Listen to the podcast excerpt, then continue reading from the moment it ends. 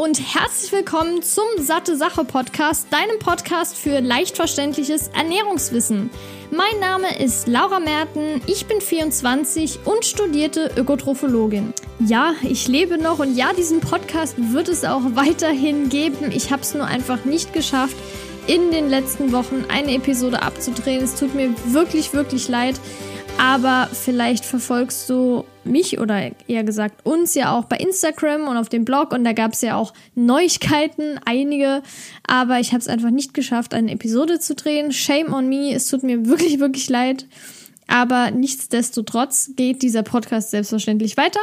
Und zwar fängt es jetzt wieder an mit dieser Episode und das ist auch ein Thema, was mich wirklich emotional sehr beschäftigt, schon seit Jahren Mittlerweile hat sich das Ganze wieder normalisiert, aber da werde ich definitiv später nochmal drauf kommen. Und ich denke auch, dass sich jede Frau, sage ich jetzt mal so über 14, 15, 16, je nachdem, mit dem Thema Schwangerschaftsverhütung auseinandergesetzt hat. Und bei mir war es damals so, ich bin mit meiner Mutter dann zum Arzt gegangen, zum Frauenarzt ihres Vertrauens, bei dem sie schon über Jahre ist und auch zufrieden und alles und wollte mich eben über Verhütung informieren. Und natürlich wurde da direkt die Antibabypille empfohlen, ist ja logisch.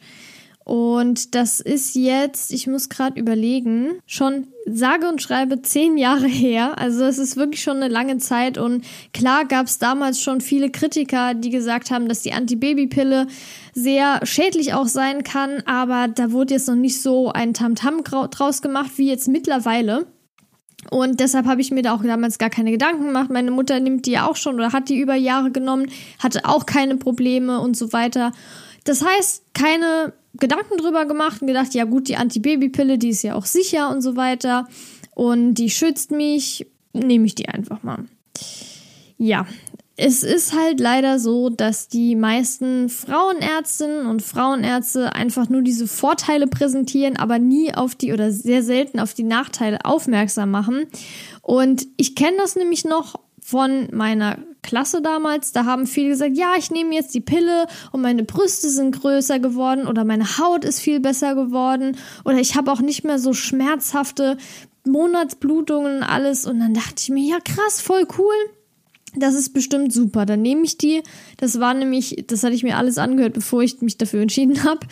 Und ja, das war dann so der Auslöser quasi, dass ich dann auch wirklich die Pille genommen habe. Und es gibt wirklich krasse Nachteile. Natürlich liest man halt jetzt nicht sofort bei, also ich bin zumindest jemand, ich lese die Beipackzettel, aber es gibt bestimmt viele, die lesen sie nicht. Vor allem, wenn der Arzt das eben empfohlen hat und gerade von der Pille habe ich mir das Ganze jetzt nochmal angeguckt, weil ich die jetzt doch schon Jahre nicht mehr nehme und einfach mal geschaut, was sind denn so die Nebenwirkungen, die da draufstehen auf den Packungsbeilagen. Und du kennst es ja bestimmt, es ist ja so, dass dann da steht am häufigsten oder häufig, das sind dann ein bis zehn von 100 Anwenderinnen und so weiter, gestaffelt einfach. Und die häufigsten Nebenwirkungen sind Zyklusstörungen und Zwischenblutungen. Das ist halt so wirklich gang und gäbe mittlerweile und aber auch sowas wie Brustschmerzen und Druckempfindlichkeit der Brust, aber so auch wie Kopfschmerzen zum Beispiel, sogar bis hin zur Migräne oder einfach depressive Stimmung. Also Übelkeit, alles Mögliche. Und womit ich auch zu kämpfen hatte, war eine vaginale Kandidose, das heißt eine Hefepilzinfektion da unten. Und das ist wirklich mies. Und also wirklich, glaub mir, es ist mies. Und du, ich wünsche das keinem. Und ich hatte das wirklich chronisch, aber zu meiner Geschichte möchte ich gleich noch kommen. Deshalb, ja, also das Thema ist wirklich sehr emotional, vielleicht hast du es ja auch schon gemerkt. Aber ich möchte trotzdem, dass ich wirklich so vielen, vielen Frauen wie möglich helfen kann, die darüber informieren kann, weil mittlerweile ist es Gott sei Dank so, dass viele auch zum Beispiel bei YouTube oder Instagram darüber sprechen, darüber schreiben, was ich wirklich klasse finde. Und wenn du jetzt, ich habe zum Beispiel auch schon ein paar Freunde dazu gebracht, dass sie zumindest drüber nachgedacht haben. Und wenn du jetzt auch eine Frau kennst oder wobei es sogar auch für Männer relevant ist, weil die sind teilweise auch der Meinung, ja, dann soll die Frau die Pille nehmen, dann hat sich die ganze Sache. Von daher ist es, glaube ich, auch für die Männer ein ziemlich interessantes und wichtiges Thema. Aber es würde mich natürlich mega freuen, wenn du hier die Podcast-Folge dann auch teilen könntest, damit noch mehr drauf aufmerksam werden. Oder auch den Blogartikel, der in den Show Notes verlinkt ist. Da ist das Ganze nochmal ausführlicher und zusammengefasst und dann kann man es auch lesen. Deshalb äh, gibt es das jetzt einfach für beide Formate einmal hier gesprochen von mir und schriftlich auch von mir. Ja, ich würde sagen, wie auch bei dem Blogartikel, starte ich mal ganz kurz mit der Geschichte der Antibabypille. Es ist nämlich so, dass die allererste Antibabypille damals in Deutschland 1961 quasi auf den Markt gebracht wurde. Und vorher war es schon 1957 so in den USA. Das heißt also schon vier Jahre vorher USA, also es ist ja wirklich so, ne, die USA ist irgendwie Vorreiter von allem hier. In Deutschland kommt das dann so ein paar Jahre versetzt hierher, ja, oder Monate bei Modetrends und so weiter. Aber darüber will ich jetzt nicht reden. Und ich habe einfach mal so ein paar Statistiken dann gesucht und eine war zum Beispiel hier von der Bundeszentrale für gesundheitliche Aufklärung vom Jahr 2010. Das ist jetzt zwar schon neun Jahre her, da hat sich bestimmt noch mal einiges getan, aber da war es eben so 2010, dass jede zweite Frau in Deutschland und zwar im Alter von 20 bis 44, da ist es natürlich so, dass später auch die meisten Frauen einfach die Pille nicht mehr nehmen. Aber im Alter von 20 bis 44 hat jede zweite Frau die Antibabypille genommen oder nimmt sie quasi als Verhütungsmethode? Und von den 14 bis 70-jährigen Mädels, die sexuell aktiv sind, klar, haben fast 90 Prozent schon die Pille genommen. Das ist so krass einfach. Ich meine, ich hatte es damals auch schon mit 14, aber wenn ich jetzt nochmal dran zurückdenke, 14-jährige Mädchen, bei denen, die sind noch voll, also 14 bis 17, die sind ja voll in der Pubertät noch drin. Und dass man so krass in diesen Hormonhaushalt schon ein, also quasi eingreift, das ist so erschreckend und das wurde mir jetzt erst alles wieder so bewusst und ich mache da niemanden, nicht mal meiner Mutter oder so einen Vorwurf, die wusste das damals ja auch nicht besser. Und es gab da ja vielleicht so, was jetzt, sage ich jetzt mal, äh, vielleicht dass ein Malheur passiert oder beziehungsweise nicht passiert, war halt die Pille einfach so das Mittel Nummer eins, würde ich jetzt mal sagen. Aber wenn ich mir das so wirklich nochmal genau überlege, du kannst dir das ja auch mal so in einer ruhigen Minute überlegen oder jetzt gerade. Ein Mädchen, 14 bis 17 Jahre alt, voll in der Pubertät, vielleicht warst du da ja auch in deiner rebellischen Phase. Bei mir war es zum Beispiel so mit 14, 15. Und wenn ich mir jetzt dann nochmal überlegt, dass ich damals so krass in meinen Hormonhaushalt eingreifen gelassen habe. Schwer Deutsch, ja. Das ist einfach der Hammer. Also, das ist wirklich krass und erschreckend. Aber naja, es ist leider so, dass wirklich fast alle 14- bis 17-Jährigen, die sexuell aktiv sind, einfach schon die Antibabypille genommen haben. Das ist wirklich krass. Aber so auf die Wirkung von der Pille möchte ich in diesem Podcast beziehungsweise in dieser Episode gar nicht eingehen, weil das ist nämlich wirklich ziemlich pharmazeutisch und damit kenne ich mich leider nicht genug aus. Und ich glaube, das wird auch den Rahmen von dieser Episode sprengen. Und diese Episode soll sich nämlich primär darum drehen, wie das bei mir war, also meine Geschichte quasi mit der Pille und ich möchte danach einfach noch kurz sagen, welche Verhütungsmethoden es gibt, alternativ ohne Hormone. Und das ist so, denke ich, das Wichtigste. Ich glaube, dass sich auch viele mit dieser Geschichte identifizieren können. Wir hatten da auch schon einige Kommentare unter dem Blogartikel und ich habe super viele Mails danach bekommen, wirklich ewig lange Mails von Frauen, die auch gesagt haben, ich bin so froh, dass du darüber schreibst. Endlich sagt mal jemand was, weil der Artikel ist jetzt auch schon, ich glaube, zwei Jahre alt oder so und eben auch, die sich total wiedererkannt haben. Und deshalb finde ich das so wichtig, dass ich das Ganze jetzt auch hier als Episode aufnehme. Klar, es gibt es schon schriftlich, aber ich möchte das jetzt nochmal zusätzlich machen, dass vielleicht auch Leute jetzt über iTunes, Spotify oder wo auch immer jetzt darauf aufmerksam werden, auf das Thema. Und ich glaube, das ist auch so ein Ding wie Werbung. Man nimmt zum Beispiel von ein, zwei Leuten das war. Jetzt hat der YouTuber darüber geredet. Man hat sich das Video aber nicht unbedingt angeguckt und dann hat man vielleicht noch gesehen, dass ein, irgendwie die WHO oder so jetzt davor abrät, die Pille zu nehmen und so weiter und so fort. Und dann, wenn man es aber vier, fünf Mal liest, dann hört man oder hört, dann hört man es sich oder liest man es sich vielleicht durch. Und deshalb hoffe ich auf diesen Effekt, dass je mehr Stimulation zu dem Thema, desto mehr wird auch quasi sich darüber informiert. Das ist auf jeden Fall meine Hoffnung. Ja, also das war jetzt schon mal der, die Einleitung, der Vorspann.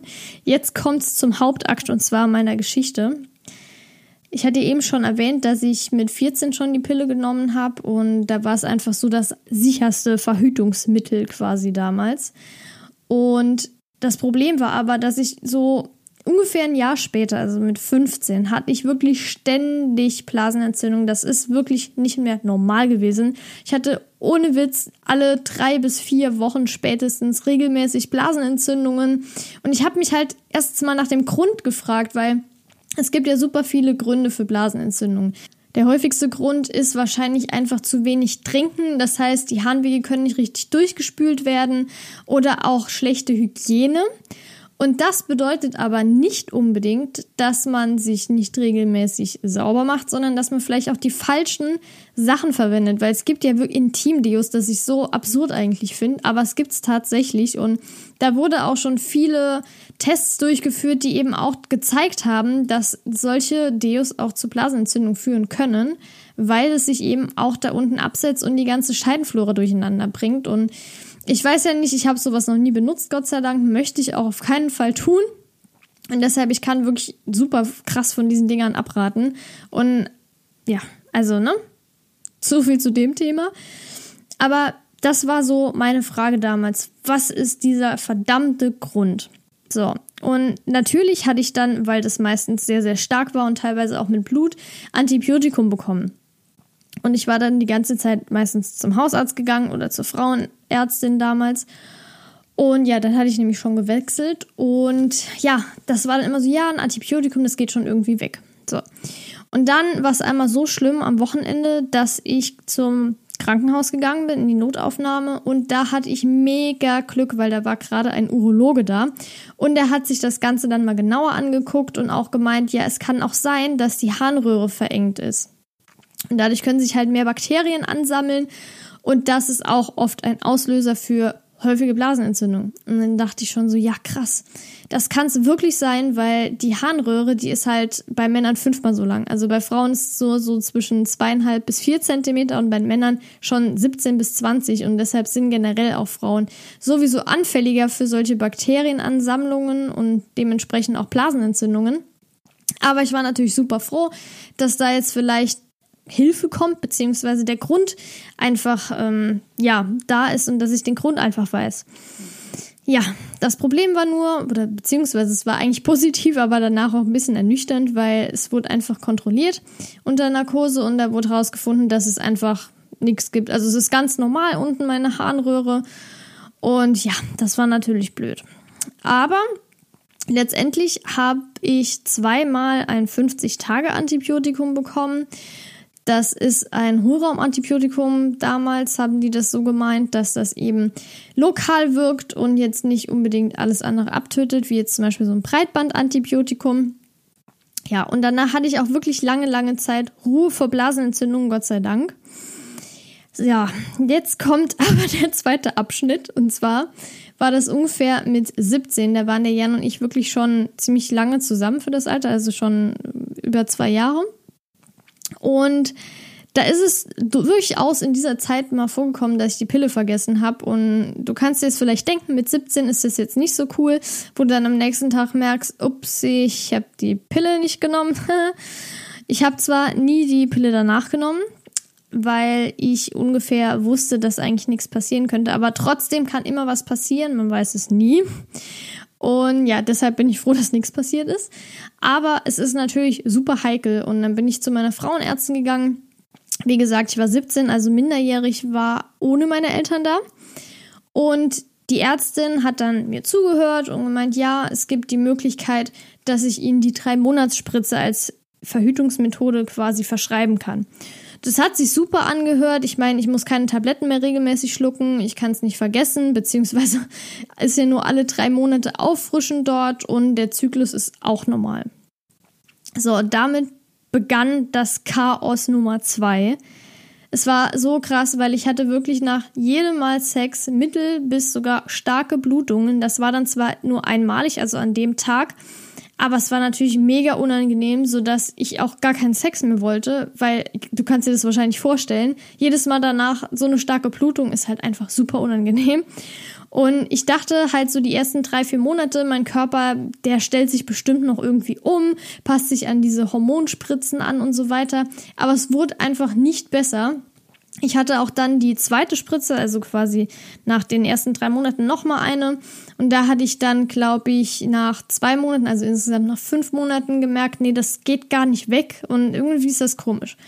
Und dann habe ich mal im Internet so ein bisschen recherchiert und da wurde dann oft gesagt, ja, dass diese Verhütungsmethode, also die Drei-Monats-Spritze, wirklich nur bei Frauen über 25 angewendet werden sollte.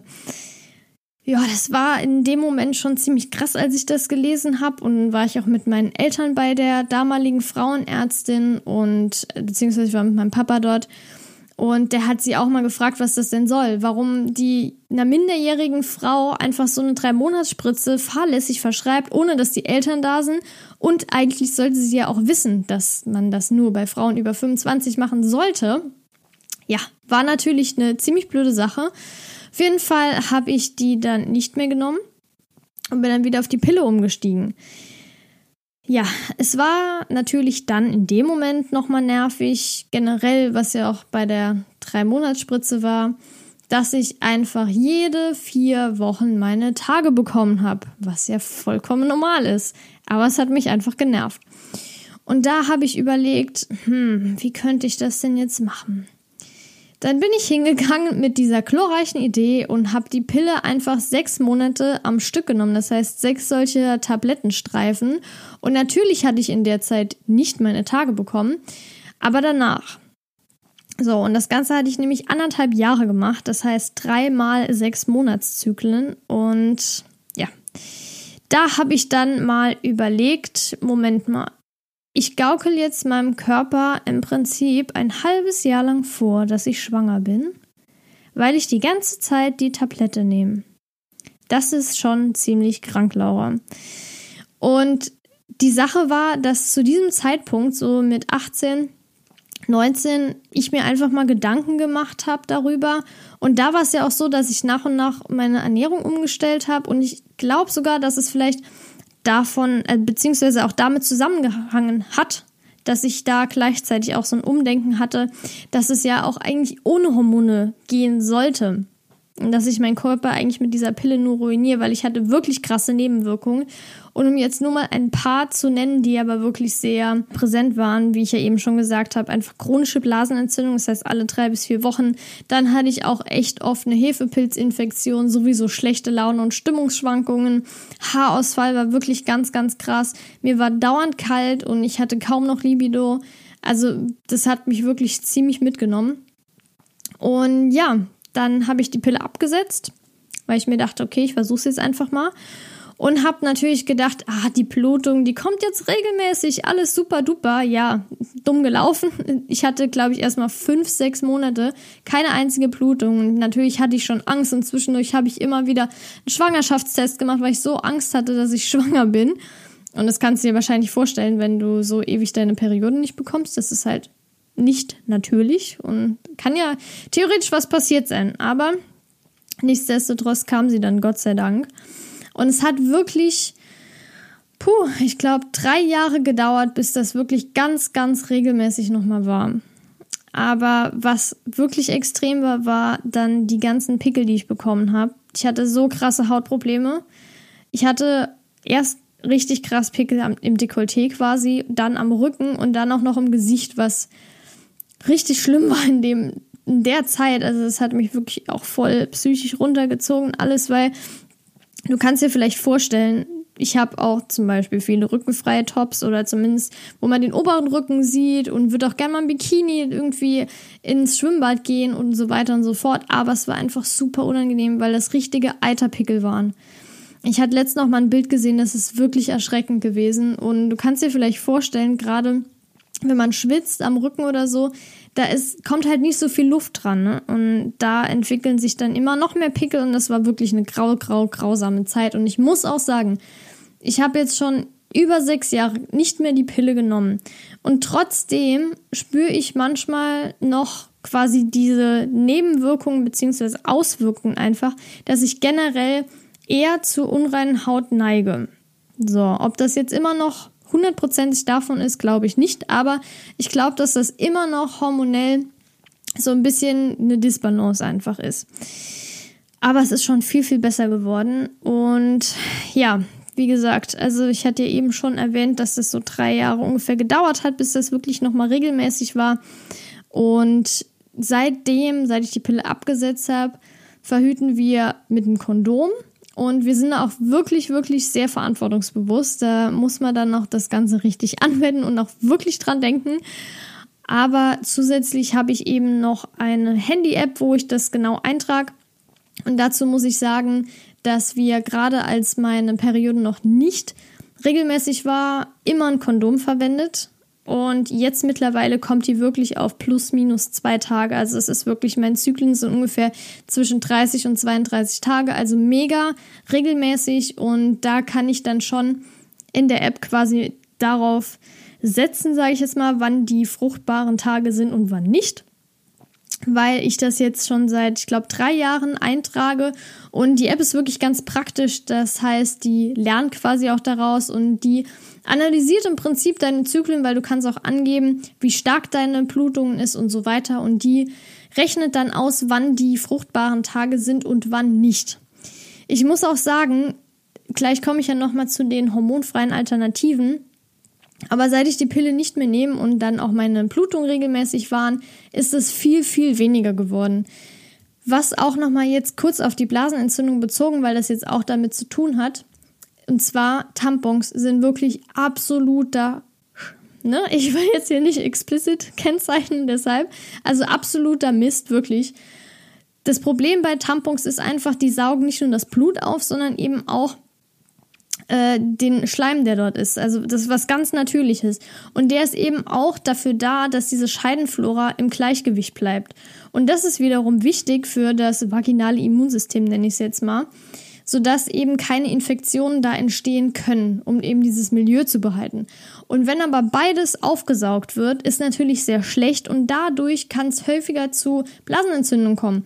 Und der Clou an der ganzen Sache ist, dass ich das super vielen auch gesagt habe, und die jetzt, wie ich auch schon vor vier Jahren, auf die Menstruationstasse umgestiegen sind und gesagt haben, krass, ich habe echt weniger Blasenentzündungen. Entweder trotz, dass sie die Pille nehmen oder sie nehmen die generell nicht. Aber auf jeden Fall diese Umstellung allein von Tampons auf Menstruationstasse oder Binden oder so weiter. Ich benutze die Menstruationstasse halt mega gerne, weil erstens mal da gar nichts austrocknet, zweitens mal kannst du die super lange benutzen. Es ist echt sehr ökologisch und du hast nicht so viel Müll. Aber das auf jeden Fall noch als Randbemerkung. Wenn du Probleme mit Blasenentzündung hast und Tampons benutzt, lass die auf jeden Fall weg. Das ist absoluter Schrott. Und ja, ich überlege gerade nochmal. Genau, ich war dabei, dass die Blutung dann weniger geworden ist. Das habe ich echt extrem gemerkt, weil ich hatte damals wirklich super viele Tampons immer benutzt. Wirklich die größten und nachts musste ich dann aufstehen, weil es so schlimm war. Und mittlerweile ist es wirklich viel, viel weniger geworden. Das ist richtig krass. Ich hatte auch damals sieben, acht Tage lang die Blutungen. Heute sind es meistens nur fünf und am fünften Tag ist schon fast nichts mehr. Also wirklich tippitoppi. Und jetzt komme ich erstmal dazu, zu diesen hormonfreien Alternativen und wollte dann noch dann was ergänzen. Und zwar fange ich am besten mal direkt mit der Kupferspirale an, weil es auch viele meiner Freundinnen sich entschieden haben, dann die Kupferspirale zu nehmen beziehungsweise sich einsetzen zu lassen. Das Problem ist aber, dass die meistens berichten, dass die Blutung viel stärker geworden ist. Also das sollte man vielleicht im Hinterkopf behalten, aber generell ist es definitiv besser als die Pille, weil es ja eben auch ohne Hormone ist. Aber es gibt ja auch trotzdem noch viele, viele andere Methoden, eben zu verhüten ohne Hormone. Und die möchte ich dir mal kurz noch vorstellen. Es gibt ja den sogenannten Pearl-Index. Davon hast du bestimmt schon mal gehört. Das gibt einfach eine Orientierung, wie sicher diese Verhütungsmethode ist. Und je Pearl-Index bedeutet, also wenn er jetzt beispielsweise 1 ist, dann heißt das, dass eine von 100 Frauen quasi wegen dieser Verhütungsmethode schwanger geworden sind, weil es einfach nicht geklappt hat, nicht ausreichend Schutz geboten hat. Das bedeutet dieser Pearl-Index nur mal kurz vorab, weil ich möchte immer noch kurz dabei sagen, wie sicher jeweils dieses hormonfreie Verhütungsding, oh Gott, also wie, wie sicher diese hormonfreie Verhütungsmethode ist, Richtig, Laura, super. Ja, also wir haben ja gerade eben schon mal die Kupferspirale angesprochen. Es gibt das entweder als Spirale, als Kette oder auch als Perlenball. Und es ist so, dass die im Prinzip eingesetzt wird und da hängt dann unten ein Nylonfaden dran. Das Problem ist, dass viele auch sagen, dass sie diesen Nylonfaden spüren, je nachdem wie tief eben diese Kupferspirale eingesetzt wird. Und das Problem ist eben auch, die wird halt quasi so eingeklemmt. Das klingt ziemlich ekelhaft und ziemlich schmerzhaft und es empfinden auch sehr viele als schmerzhaft. Die Sache ist nur, das kann dann wirklich so drei bis sechs Jahre in der Gebärmutter bleiben und es muss nicht erneuert werden. Und ist auch sehr sicher, weil der Pearl-Index liegt da nur bei 0,3 bis 0,7. Und ja, es ist natürlich so, dass es keine direkten Nebenwirkungen gibt, außer wie ich ja gerade eben schon gesagt habe, dass viele einfach sagen, dass die Blutung deutlich stärker geworden ist dadurch. Das nur, um im Hinterkopf zu behalten. Dann haben wir aber auch noch das Diaphragma. Das ist aus Silikon, also weicher. Und das wird eben auf den Muttermund gesetzt im Prinzip, sodass eben die Samenzellen dann nicht passieren können, sage ich jetzt mal. Und es ist im Prinzip so, dass dieses Diaphragma allerdings vor dem Sex eingesetzt werden muss. Das heißt, entweder beziehungsweise spätestens direkt vor dem Sex aber am allerbesten ungefähr so zwei Stunden, eine Stunde davor. Also frühestens zwei Stunden. Das ist natürlich so ein bisschen tricky, weil das auch vielleicht jetzt nicht so cool ist. Also es kommt vielleicht nicht so geil. Jetzt Moment, ich muss gerade mein Diaphragma einsetzen. Ja, aber auf jeden Fall muss das Teil halt auch so ungefähr acht bis zehn Stunden noch danach drin bleiben, sodass wirklich diese Samenzellen nicht zu den Eizellen gelangen. Das ist wichtig. Und der Pearl-Index liegt da ungefähr bei 1,2 bis 8, je nachdem, wie sicher das ist, beziehungsweise wie sehr man sich an diese Zeiten hält. Das heißt, frühestens zwei Stunden vorher, spätestens kurz vor dem Sex und dass es eben danach noch acht bis zehn Stunden drin bleiben muss. Und je nachdem, wie genau das eingehalten wird, je sicherer ist es eben dann. Logisch, ne? Ja, dann haben wir das Diaphragma.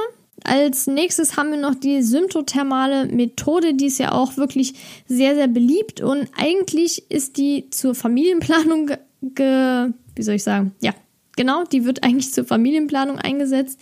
Aber im Prinzip kann man das auch gegenteilig benutzen, weil es hat ja einen ähnlichen Effekt. Man will ja, wenn man eine Familie gründen will, beziehungsweise Kinder haben will, will man wissen, wann sind die fruchtbaren Tage und wenn man nicht schwanger werden will, will man ja auch wissen, wann sind die fruchtbaren Tage. Da hat man dann eben entweder keinen Sex oder verhütet oder wenn man Kinder will, eben nicht.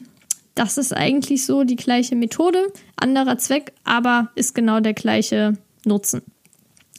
Und da ist es eben so, man hat in der Regel auch ein Buch, wo man das Ganze einträgt. Und da wird die Temperatur gemessen, die vaginale Temperatur, das heißt unten, jetzt nicht irgendwie unter den Achseln oder Mund und so weiter.